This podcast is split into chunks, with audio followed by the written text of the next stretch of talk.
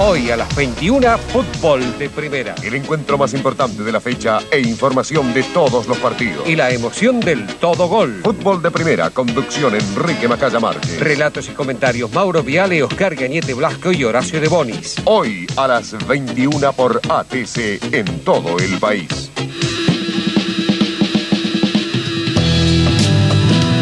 El fútbol y la televisión en la Argentina tienen una vinculación de larga data.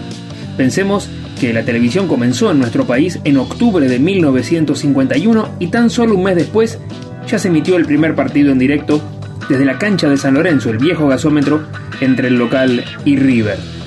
Allá por el año 1967, la AFA comenzó a diagramar la fecha de fútbol con un partido adelantado para los días viernes para que sea emitido por la noche en forma directa por el viejo Canal 7, modalidad que se mantuvo hasta 1978.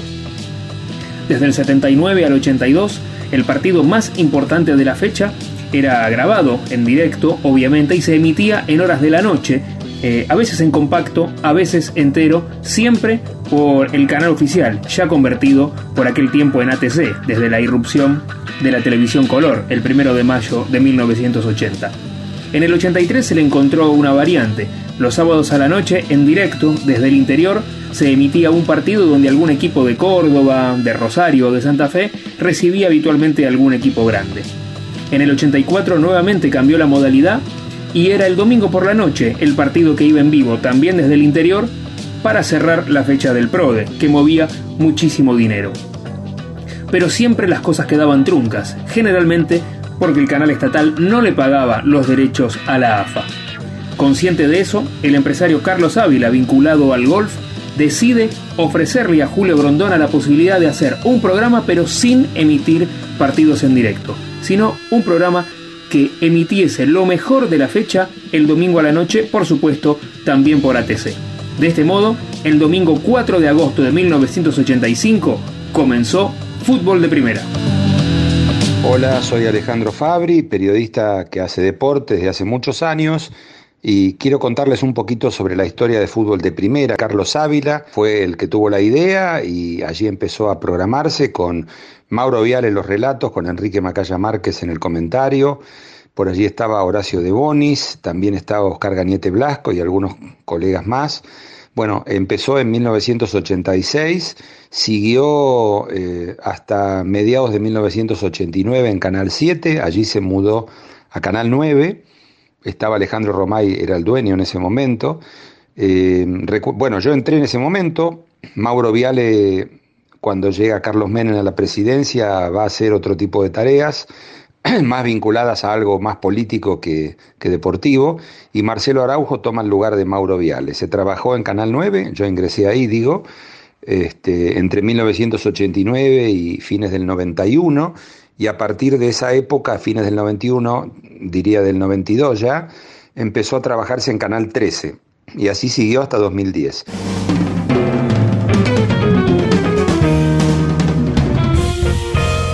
La idea y el formato del programa en sus inicios eran muy simples. Un partido principal y uno o dos anexos que complementaban aquel envío que comenzaba a las 21 por ATC, Argentina Televisora Color. Así transcurrieron los primeros años de fútbol de primera hasta que lentamente se fueron incorporando algunos partidos más a medida que se incrementaba la posibilidad técnica. Con ello también aparecieron las voces de Carlos Barulich y de Guillermo Cánipa, entre otros, para ponerle sus relatos a los otros partidos. La temporada 88-89 marcó el último episodio de fútbol de primera en ATC aquel torneo que se conoció porque los partidos igualados se definían por penales. Pero ya había comenzado una era.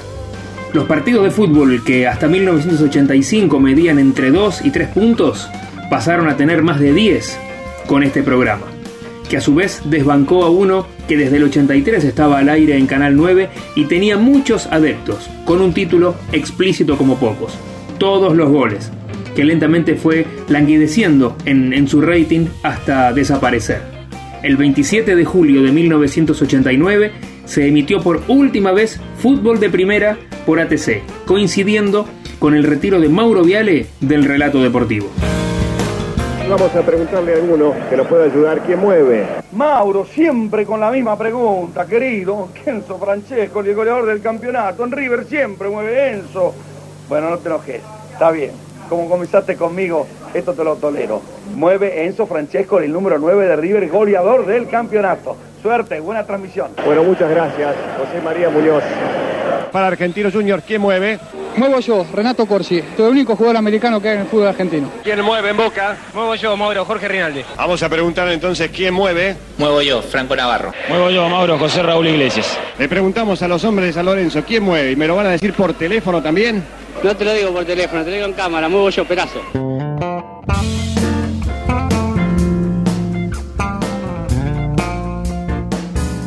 Había un solo canal privado a mediados de 1989 en la Argentina. Era el 9 de Alejandro Romay, que dominaba los noticieros con nueve diarios, la ficción y era el amplio vencedor en el rating. También llenó el casillero del deporte incorporando a Fútbol de Primera, que se inició por esa pantalla el domingo 13 de agosto. La recepción se la dio una figura emblemática de la emisora como Silvio Soldán. Este Martín Fierro tiene un dueño, legítimo dueño, porque resulta que a partir de hoy el fútbol grande de Argentina entra por la puerta grande de Canal 9.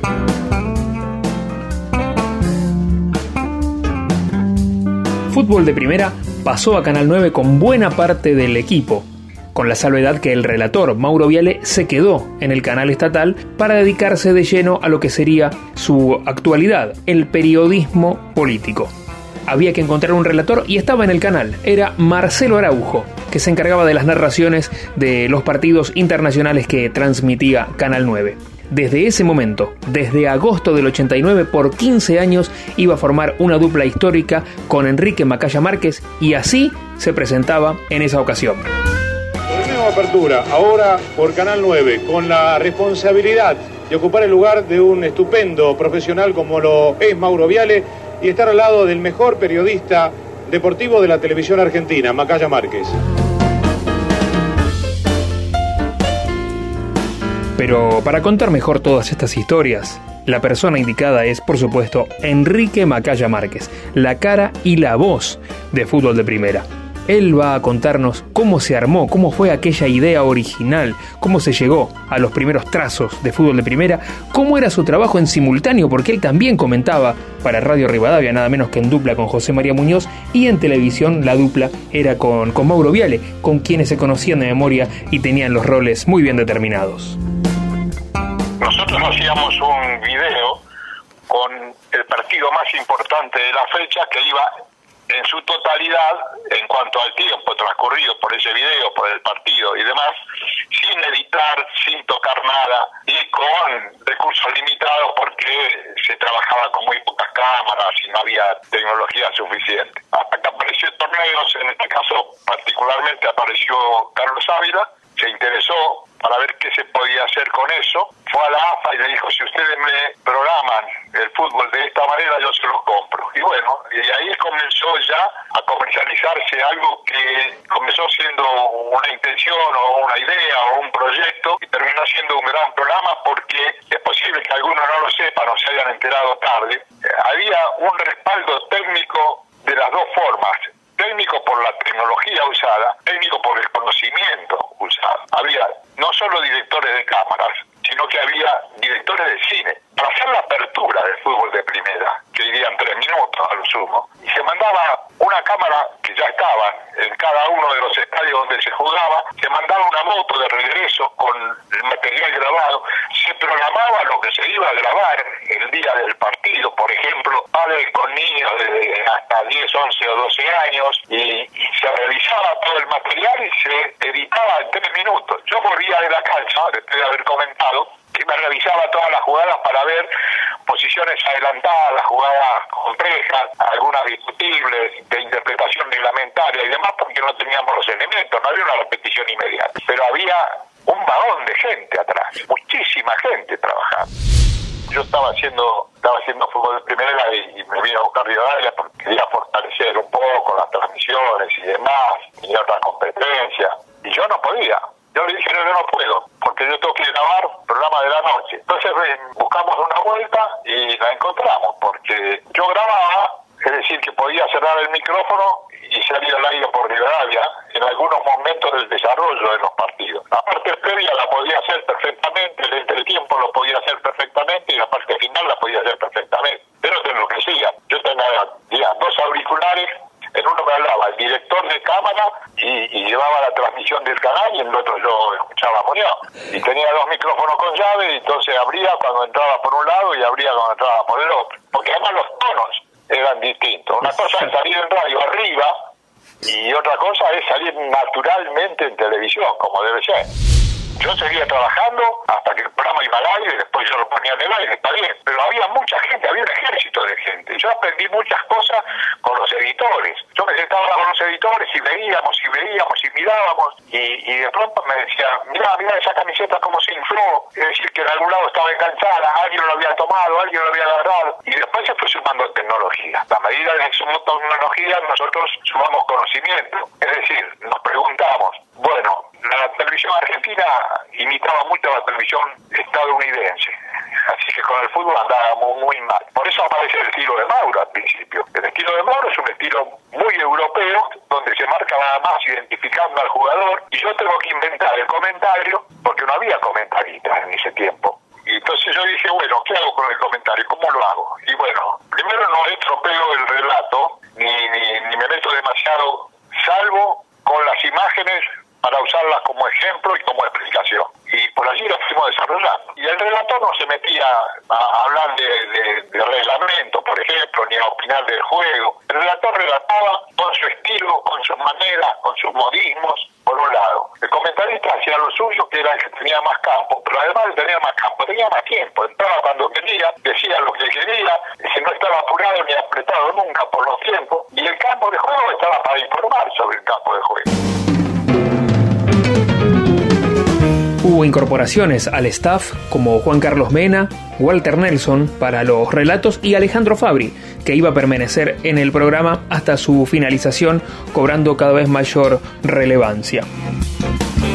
Eh, lo que era fútbol de primera en Canal 9, por ejemplo, que estaba, tenía antes Feliz Domingo con la famosa llave y, la, y las consultas a los estudiantes que tenían que dar nombres y demás. y algunos se ganaba el viaje a Bariloche, era previo, y después estaba el programa de, Mario Pergolini que se llamaba Hacelo por mí, si no me equivoco, ¿no? Bueno, ahí estaba en el medio fútbol de primera, que cubría un partido principal. Eh, éramos dos los periodistas que hacíamos otro partido, Juan Carlos Mena y yo. Después llegó Walter Nelson, llegó Elio Rossi, se fue ampliando. Y ya para fines del 91 se cubrían todos los partidos. Antes se daban tres, cuatro partidos y ya después de eso había una cobertura mayor de los partidos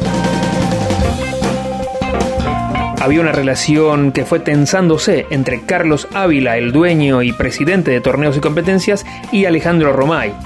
Esto ocurrió en 1992, cuando en el verano Romay colocó el programa de Mario Pergolini, Hacelo por mí, los domingos a la noche para competir con Ritmo de la Noche, de Marcelo Tinelli en Telefe. El último domingo de febrero volvió la actividad del fútbol local y allí se produjo la situación. ¿Qué hacer con fútbol de primera, que debía regresar en su horario habitual? Lo que pasó fue que se desdobló el programa deportivo de 20 a 21. Fue el partido más importante de la jornada de 21 a 23, a por mí, y de 23 a 0 el resto de los goles de la fecha. Ninguna de las dos partes salió ganando y el final era inevitable. Lo que sí adquirió fútbol de primera al pasar a Canal 9 fue un mayor equipamiento tecnológico, dejar de que las transmisiones sean con tres cámaras y pasen a tener cinco, y como decíamos, mayor caudal a nivel periodístico y de producción. El domingo 2 de agosto de 1992 se clausuró la etapa de fútbol de primera por Canal 9. Y así pasaron los primeros siete años de fútbol de primera, cuatro en ATC y tres en Canal 9. Pero lo mejor estaba por venir, el largo periodo que iba a permanecer el programa en las pantallas de Canal 13. Pero para eso nos tendremos que reencontrar en nuestro próximo episodio. Pasó un nuevo episodio de Las Imágenes Retro, el podcast del recuerdo de nuestro pasado cercano. Somos León Boto y Eduardo Bolaños. Encontranos en las redes, en Instagram, arroba leonboto y arroba soy edu10. También en Twitter, como arroba leonboto y arroba edu-sport. Nos encontramos en el próximo capítulo.